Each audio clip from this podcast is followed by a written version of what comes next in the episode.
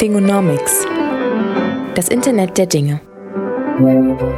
Smart Home. Industrial Internet. Connected Devices. Hallo Martin. Hallo Marcel. Lass uns, bevor wir mit den anderen Themen einsteigen, noch ein bisschen Follow-up zu VW machen, über das wir in der letzten Ausgabe ausführlich gesprochen hatten. Wir hatten es jetzt ähm,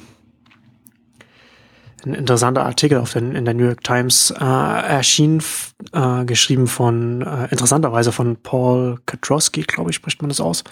Selber auch äh, ein VC, auch bekannt, also er bloggt auch, schreibt auch viel, viel öffentlich auch unterwegs und der hat da eine en Engineering Theory des Volkswagen-Skandals beschrieben. Und um das grob zusammenzufassen, ähm, geht es da quasi darum, dass in Organisationen von, von Ingenieuren, die, die an Lösungen arbeiten, man sich da auch inkrementell quasi an die Lösung, an die Problemlösung rantastet, an die Herausforderung.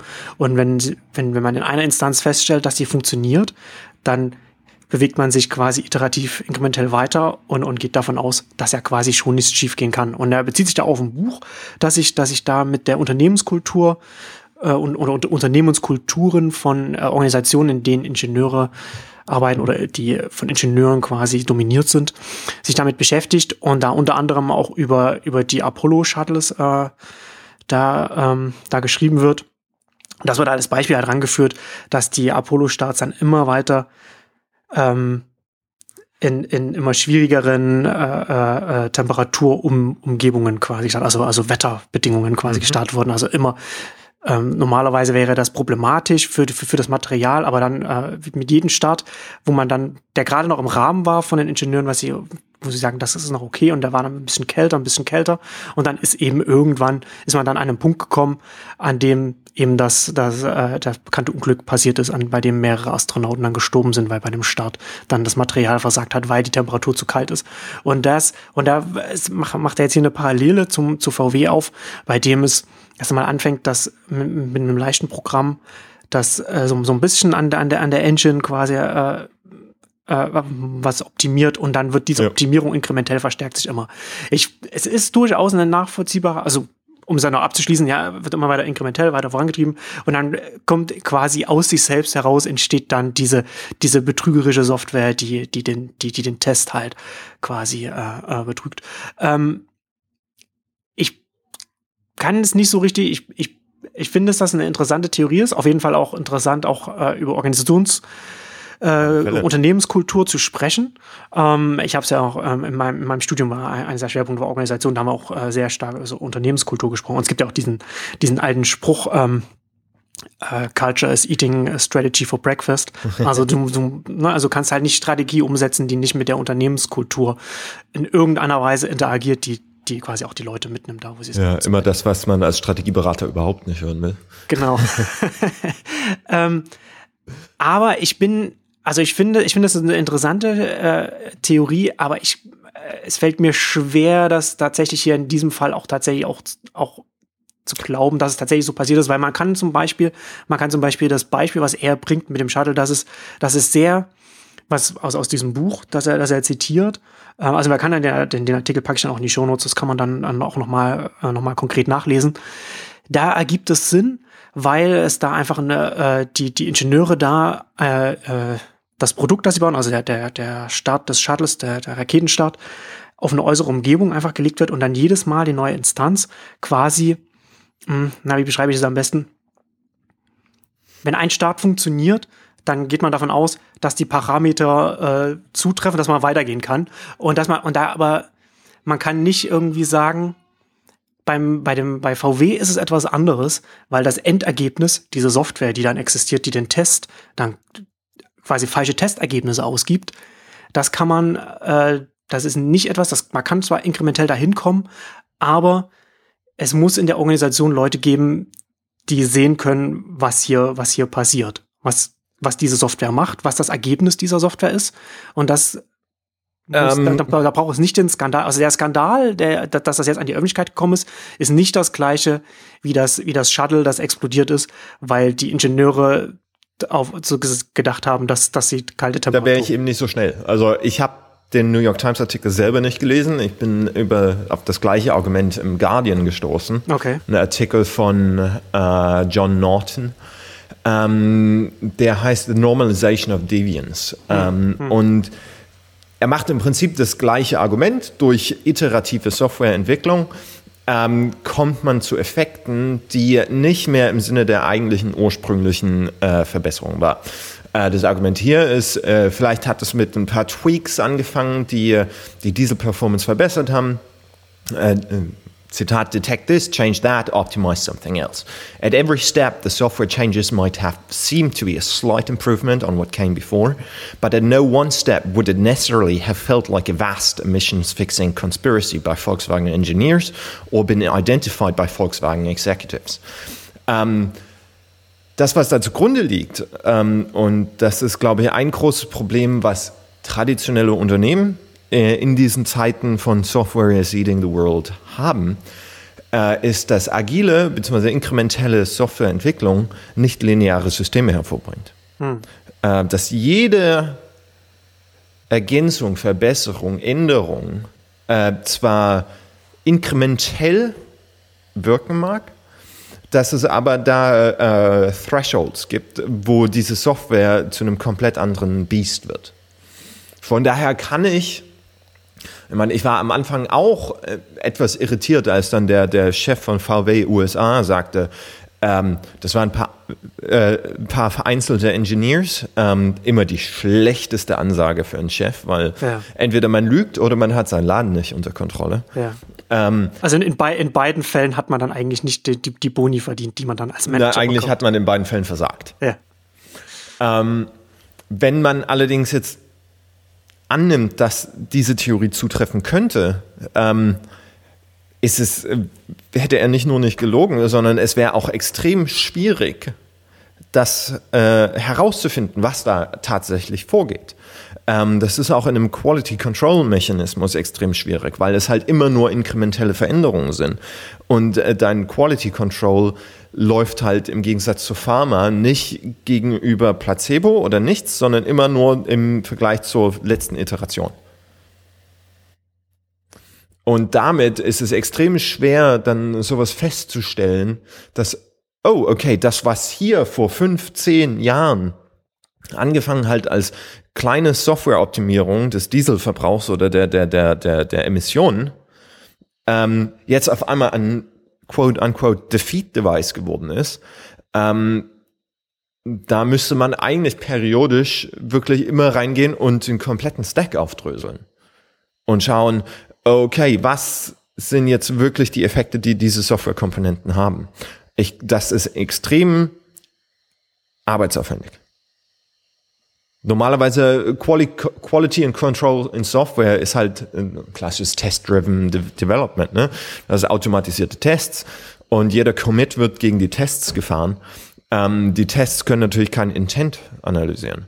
Äh, die können nur schauen, äh, läuft das innerhalb der Parameter. Und wenn sowas iterativ hervorläuft, ist es äh, klassisches Scope Creep, Development Craft, äh, Technical Debt, ähm, wie die meiste Software halt geschrieben wird, Hacks auf Hacks auf Hacks. Äh, und dann kannst du nicht mehr wirklich analysieren, äh, wo kommt das eigentlich her, wer hat das geschrieben äh, und was macht das eigentlich. Ja, also die Theorie würde auf jeden Fall zumindest erklären, wir haben uns ja, wir haben uns ja in der letzten Ausgabe, haben wir ja beide uns gefragt, wieso hat Volkswagen das gemacht, ne? Also Risiko-Nutzen-Analyse. Das würde zumindest in dem Sinne dann, äh, würde das erklären, dass die Organisation sich nicht explizit dafür, da, dafür entschieden hat, dass, genau. Das, ja, dass es keine aktive Kosten-Nutzen-Analyse gab, sondern dass diese eigentlich nie stattfand, Ja. äh, weil es tatsächlich eines dieser Unknown Unknowns war. Ähm, das war im Management wahrscheinlich gar nicht bekannt. Ja, also das, das würde es, das, das, das ist halt ein Aspekt, der dafür spricht. Ähm, äh, ich bin mir nach wie vor, es fällt mir tatsächlich nach trotzdem nach wie vor schwer, tatsächlich so zu glauben, dass es tatsächlich so, äh, so ist, weil es ja unter anderem auch, es würde ja zum Beispiel auch implizieren, dass VW intern, welche Emissionstests haben sie dann intern mit, mit, mit, mit, ihren, mit ihren Engines, mit, mit ihren Motoren mit, mit, mit ihren Produkten gemacht? Haben sie die gleichen gemacht, wie sie die Behörden machen? Das kann ich mir nicht, das kann ich mir nicht vorstellen. Weil nur dann hätte ja, wären sie ja zu denselben Ergebnissen gekommen, zu denselben Zahlen, um, um eben diese Emissions, äh, Ausstöße, um das eben auch genau zu den Ergebnissen zu kommen, die sie, die sie, mit denen dann diese, diese Autos dann auch verkauft wurden.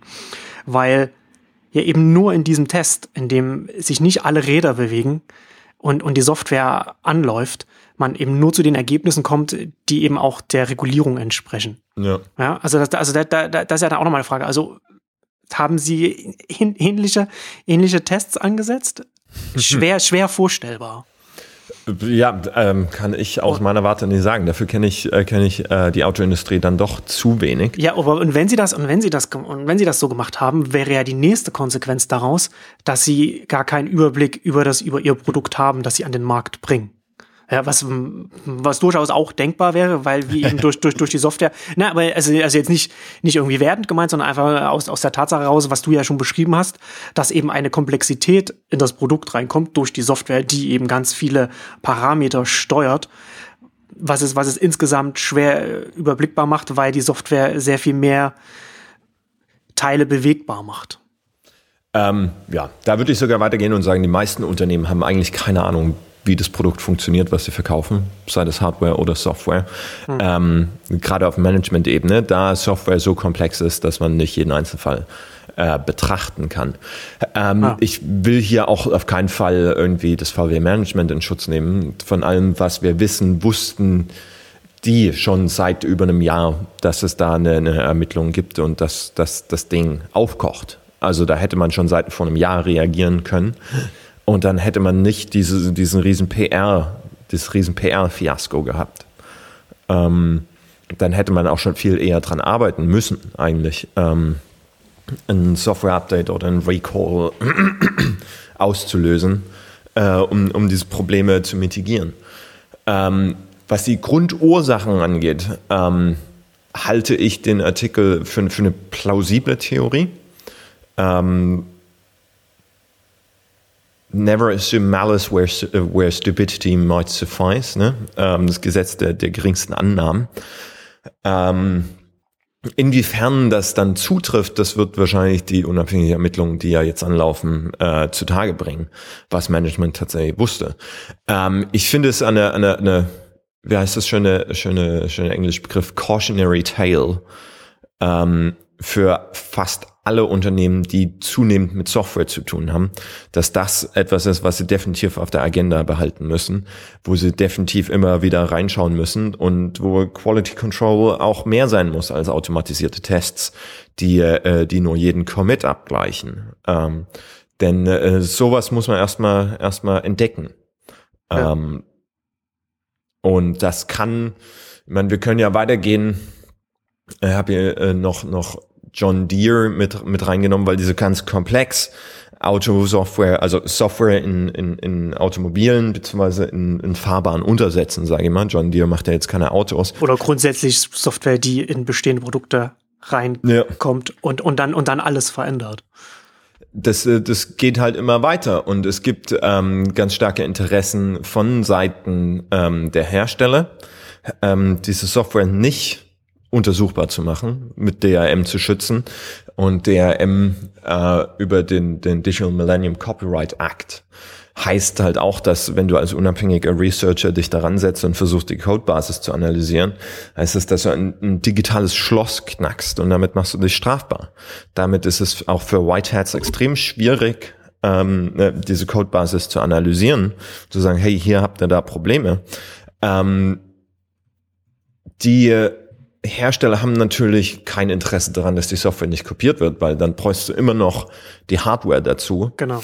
Ähm, das heißt, der, der eigentlichen Ziele des DMCA, nämlich ähm, Pirating, ähm, Piraterie von Software, Musik, Filmen zu unterbinden und unter Strafe zu stellen, äh, zählt da eigentlich überhaupt nicht. Ähm, was für Unternehmen wie John Deere und zum großen Teil auch VW. Das Relevante daran ist, die Software unter DRM zu stellen, ist, dass sie in Zeiten von Software trotzdem noch äh, Preiskontrolle und Preisdiskriminierung betreiben wollen. Ähm, es gibt der, der, der Five Forces Porter, ähm, Ich habe seinen Vornamen gerade vergessen. ja, nicht so wichtig. äh, Five Forces Porter, ja, ja. Ähm, der Klassiker. Ähm, der hat ja letztes Jahr schon äh, einen Artikel mit dem Chef von PTC geschrieben, ähm, wie, wie Smart Connected Products die Produkte selber äh, und, ähm, ändern. Und hat jetzt die, die, den Teil 2 äh, veröffentlicht im, im HBR, äh, wie, sie, wie die Zeit des Internet of Things, Software Eating the World, äh, Unternehmen ändert. Und eines der, der, der ähm, für mich wirklich augenöffnenden Zitate bzw. Absätze ist, John Deere used to manufacture multiple versions of engines, each providing a different level of horsepower. It now can alter the horsepower of a standard physical engine using software alone. Das heißt, das, was früher als Preisdiskriminierung über tatsächlich verschiedene Motorarten funktioniert hat, äh, wird jetzt durch Software gemacht. Senkt die Kostenbasis für John Deere. Genau, weil du halt, du baust nur ein, du baust ein Produkt. Genau. Genau, du baust einen Motor und über Software regelst du dann, wie viel Leistung du abrufen kannst.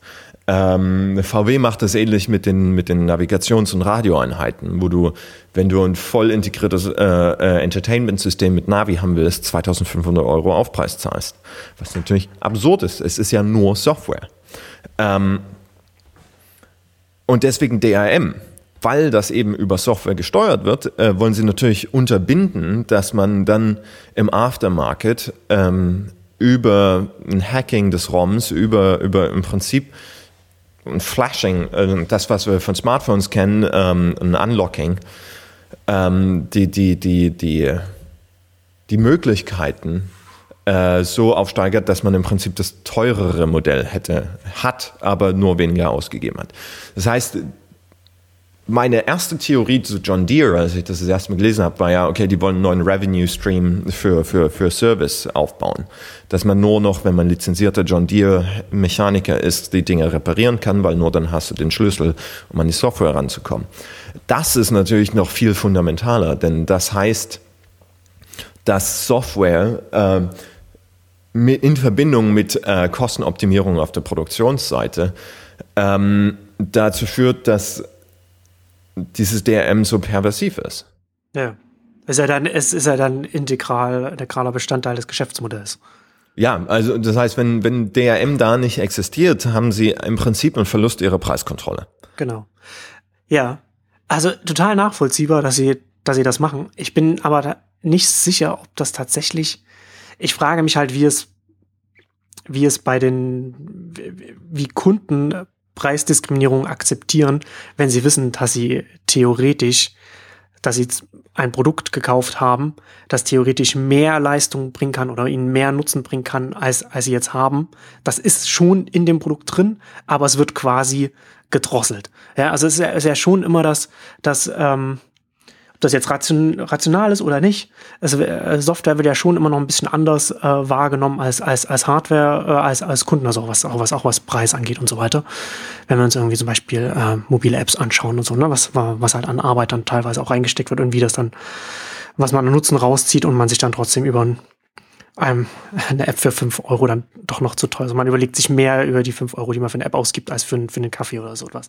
Was durchaus auch was, was ne, durchaus auch sinnvoll ist. Man kann halt nicht irgendwie zwei Produkte, die vollkommen unterschiedlich sind, in einen Topf werfen, nur weil sie den gleichen Preispunkt haben. Ja, weil ah, Kunden, also Kunden hassen Preisdiskriminierung auf Software. Das wissen wir ja. Also das wissen wir von Flugsuchmaschinen und so weiter und so fort. Naja, aber weil da ja auch, weil selbst wenn man, selbst wenn man da nicht ein Wirtschaftswissenschaftler ist, einem trotzdem intuitiv klar ist, dass das hier eigentlich von der Anbieterseite her überhaupt keine, keine großen Unterschiede sind, was die Kosten angeht, die, die man selbst als Kunde dem Anbieter verursacht.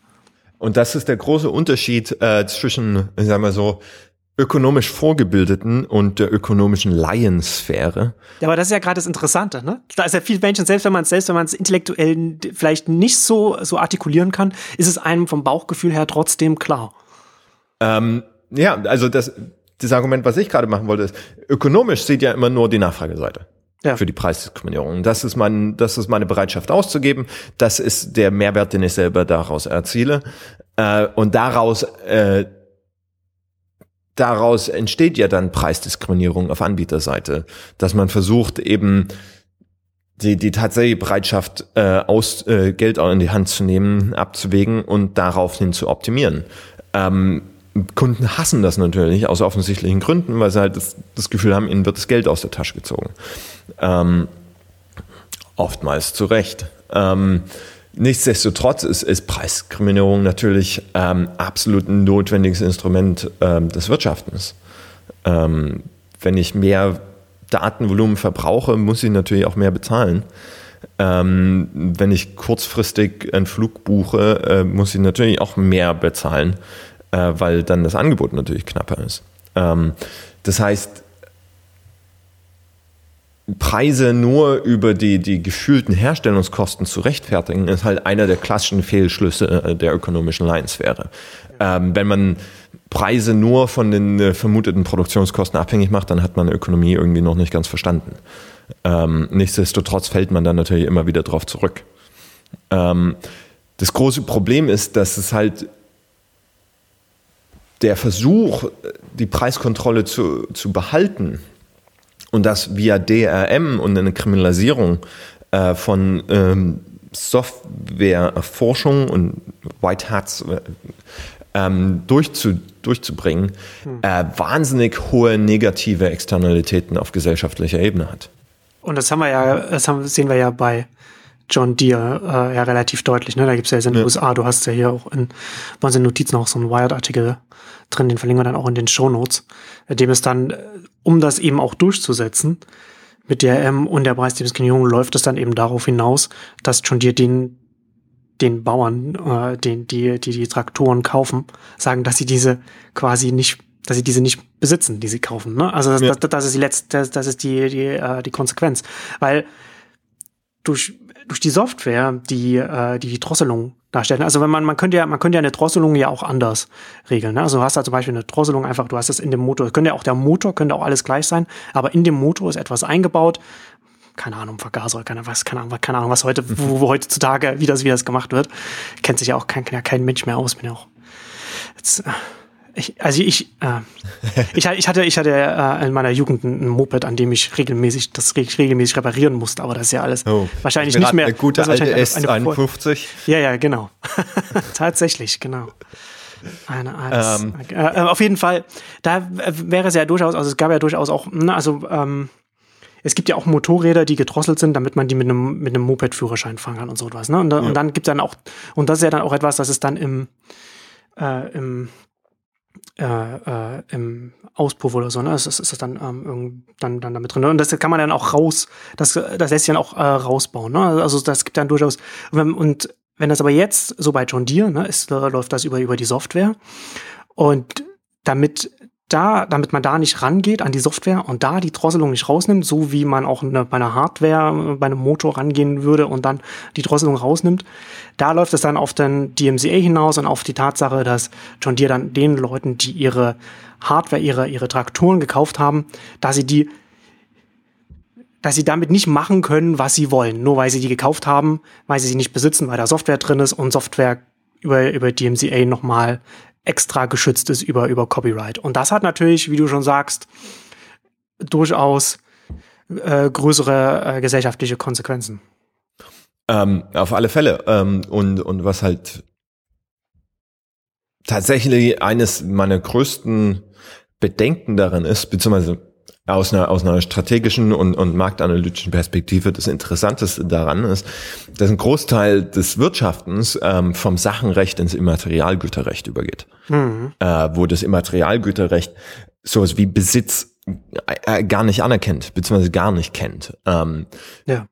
Das ist ein gleiches Problem wie, wie und zum Beispiel die ganzen Argumente auf Free Speech äh, im Internet äh, äh, klassischerweise ins Leere laufen, denn es gibt keine ich habe es immer First Amendment Plattforms im Netz genannt. Also Free Speech kannst du im Netz genau dann ausüben, wenn du volle Kontrolle über deinen eigenen Stack hast. Sobald du ähm, dich einer, einer, einer, einer, einer AGB unterwirfst, sobald du Terms of Service unterzeichnest, bist du nicht mehr über, über Rechte zur freien Rede geschützt. Ähm, Ähnliches gilt jetzt für einen Produktkauf von, äh, um es mit Porto zu sagen, Smart Connected Products. Sachen, die eine Software-Komponente haben und klassischerweise auch eine Cloud-Komponente. Äh, dann unterwirfst du dich nämlich genau diesen Terms of Service der Anbieterseite, was dazu führt, dass du in der Regel äh, für die volle Funktionalität deines Produktes, für das du Geld ausgegeben hast, nur noch Lizenznehmer bist und nicht Eigentümer. Ja. Ähm, klassisches Beispiel, was wir, was äh, vor wie lange ist es her, anderthalb Jahre, als, als Nest aufgekauft wurde äh, von Google und, und äh, dann die großen Witze waren, ähm, muss ich mich jetzt mit, mit Google Plus auf meinem Nest-Thermostaten anmelden. Und zur gleichen Zeit hatte halt Google immer noch wahnsinnige Probleme, ähm, da sie die Klarnamen-Policy immer noch gefahren haben und wahnsinnig viele Leute quasi aus dem kompletten Google-Ökosystem ausgesperrt wurden, weil sie auf Google Plus nicht mit Klarnamen ver, ver, ver vertreten waren.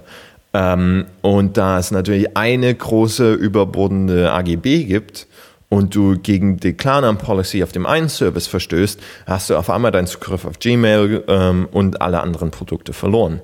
Äh, wenn wir das jetzt weiterdenken auf tatsächlich physikalische Pro Pro Probleme, äh, Pro Produkte, haben wir ein enormes Problem. Ähm, nicht nur was First Sale Doctrine angeht, wie kannst du Produkte weiterverkaufen, ähm, wenn der Hauptbestandteil des Produkts eine, eine Lizenz ist. Hm. Und Weiterverkauf von Lizenzen, das kennen wir aus dem E-Book und, und MP3-Bereich, ist extrem problematisch.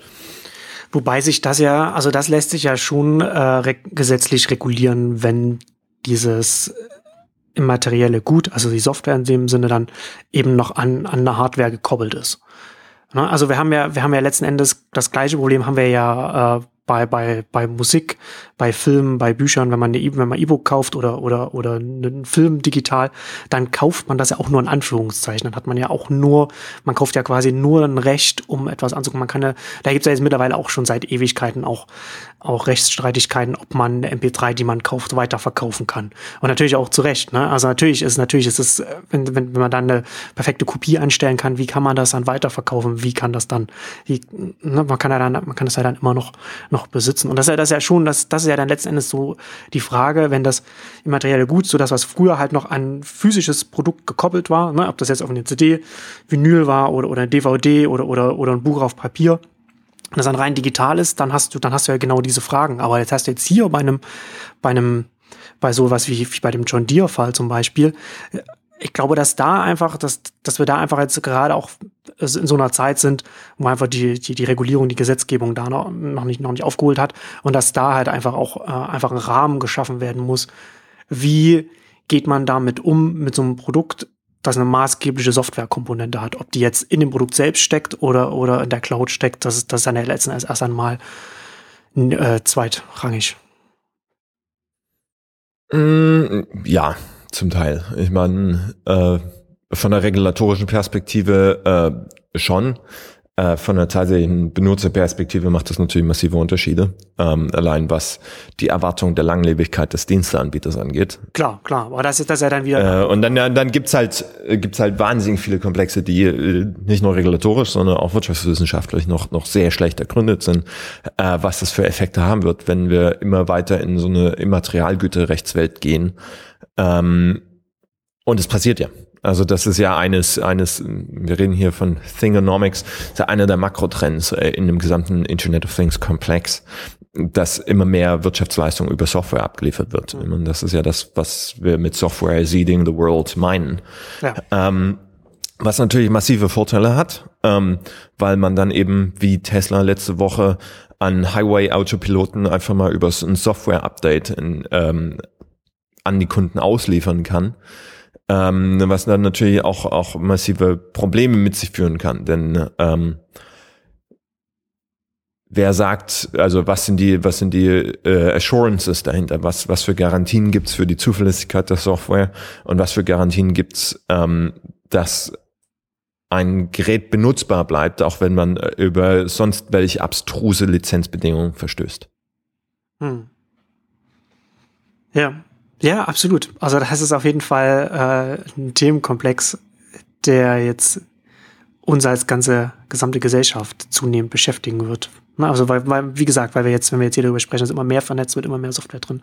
Was du sagst, da wird das umso mehr, äh, umso mehr ein Thema werden. Und da sehen wir hier so bei John Deere und auch bei, bei, bei anderen da schon die äh, künftigen Herausforderungen, die es, die es da geben wird. Äh, also ich, ich finde es auf jeden Fall auch ein spannendes Thema. Und das letztendlich ist ja auch interessant. Ich habe mich ja jahrelang auch mit dem Umbruch in der Musikbranche beschäftigt und da in dem, in dem Zusammenhang auch in, in Artikeln auch immer, immer gesagt, das, was wir jetzt, was wir hier beobachten können, die Fragestellungen, die sich hier ergeben, die werden sich noch in ganz vielen anderen Bereichen noch stellen. Das lässt sich auf ganz andere Industrien noch übertragen. Und, und das sehen wir ja jetzt hier ja auch ähnliches. Äh, das fängt jetzt an, das passiert jetzt, dass, dass man da Parallelen sehen kann. Das, nicht, das heißt nicht, dass wir da jetzt da aus der Musikindustrie jetzt irgendwelche äh, äh Lösungen für den John Deere-Fall rausholen können, aber es ist äh, auf jeden Fall interessant, dass es da Para, äh, Parallelen gibt. Ähm, bevor wir zum Ende kommen, würde ich jetzt kurz, lass uns kurz noch äh, über Apple sprechen. Da sind jetzt zwei interessante Artikel äh, erschienen, die durch die, die, die sehr viel durch meinen Twitter geshared wurden und durch Steins wahrscheinlich auch. Äh, zum einen äh, äh, Steve Cheney, der äh, Chini Chini, weiß ich nicht, wie man ihn ausspricht. Der, ich glaube, wir bleiben bei der Aussprache wie der vormalige ähm, US Vice President okay, ja, Cheney. Cheney. Okay, ja, ja, wahrscheinlich ja naheliegend. Äh, über Apples Plattform Advantage. Ähm, sehr lesenswert, der, äh, in, in dem er noch einmal darlegt, wie sehr äh, Apple auf der Hardware-Seite Vorsprung hat und wie, wie sehr es zum, Beispiel, zum, äh, zum Beispiel seine, seine Lieferanten quasi auch, auch dominieren kann. Ich glaube, das ist, ich glaube, dass das etwas ist, was noch zu wenig gerade auch hier, hier in Deutschland irgendwie so wahrgenommen wird. Also ich habe zwei große Punkte ja. äh, rausgenommen. Ich glaube, wir können das erstmal als TLDA für die Leute, die nicht ähm, äh, die Artikel gelesen haben, äh, zusammenfassen. Nummer eins, Apple macht wahnsinnig gute Chips, ähm, die äh, mittlerweile drei Jahre vor der Konkurrenz sind, was Energieeffizienz und Leistung angeht. Äh, und Nummer zwei, äh, durch den Skaleneffekte von Apple kann es seine Zulieferer auch im Chip Manufacturer so unter Druck setzen, dass sie eigentlich keine Verhandlungsposition mehr haben. Ähm, als Beispiel das neue iPhone 6s äh, wo sie eine, eine Dual-Sourcing-Strategie fahren, was, äh, für Konsum Consumer-Produkte wahnsinnig selten ist, weil es wahnsinnig aufwendig ist, wo sie ähm, ja. ihre CPUs quasi sowohl von Samsung als auch von TMC äh, äh, herstellen lassen ähm, und dann integrieren in ihre Supply Chain, was als Konsequenz eigentlich sagt, everyone else is fucked. Entschuldigung, ist das als jugendfrei gelabelt, dieser Podcast? Jetzt nicht mehr. Entschuldigung. Ähm, und was natürlich wahnsinnige Skalen, also wahnsinnige Vorteile hat ähm, über die integrierte Plattform ähm, und dadurch, dass sie mit dem Skaleneffekten von vom iPhone reingehen können äh, und die eigenes Chip-Design-Team haben, was mittlerweile fast besser ist als Intel, was was Mobile Compute Chips angeht. Ähm, können Sie dann über leichte Anwandlungen natürlich in alle möglichen Verticals gehen. Was äh, Chiney anspricht, ist, dass zum Beispiel der A9-Chip, der originär fürs iPhone war, als A9X fürs iPad Pro aufgemotzt wurde, dass der gleiche Chip auch im Apple TV sitzt. Ähm, dann kann man natürlich noch weiter denken, was wird mit dem S1, äh, die komplette Plattform on a Chip, ähm, die in der Apple Watch steckt und äh, wurde ja im Artikel dann auch angedeutet, dass Apple jetzt anfängt, ein eigenes LTE-Modem zu designen, was unglaublich komplex ist, was aber noch weitere Einsparungen ja. äh, in Sachen Energieeffizienz und, und Platz mit sich bringt. Hm.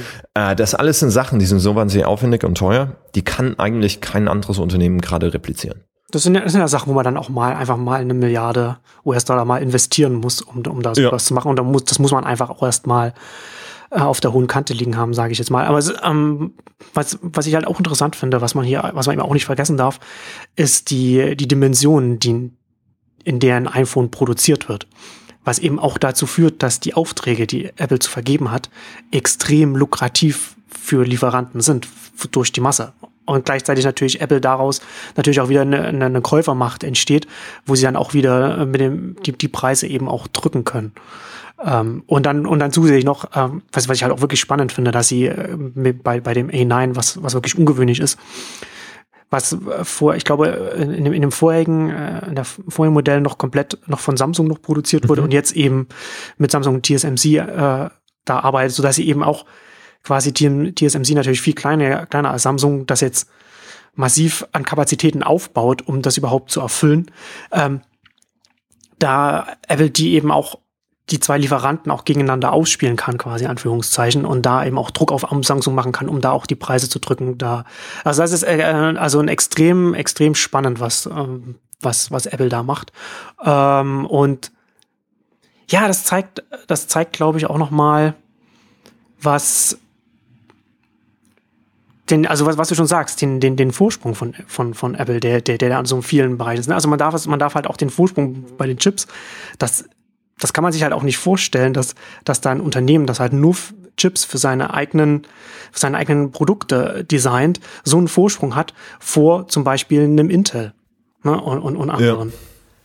Ähm, was ich dann tatsächlich interessant finde, ist also einerseits natürlich die komplette Supply Chain Komplexität ähm, und, und der massive technologische Vorsprung, den Apple hat und wie sich das auf das komplette Smartphone-Ökosystem auswirken wird. Ähm, wenn man es allerdings weiterdenkt, ist die Frage dann, wie können so IoT-Ökosysteme aufgebaut werden? Und es zeigt mir eigentlich, dass ähm, ein, ein System, das, was wir, glaube ich, in einem der ersten Thingonomics schon mal angesprochen hatten, äh, Intelligence at the Edge versus Intelligence at the Center, klassische äh, Apple versus Google Dynamiken, ja. äh, wo ich, glaube ich, gesagt habe, dass ähm, Edge Computing und die damit verbundenen Privatsphären-Effekte äh, ein Luxusgut werden.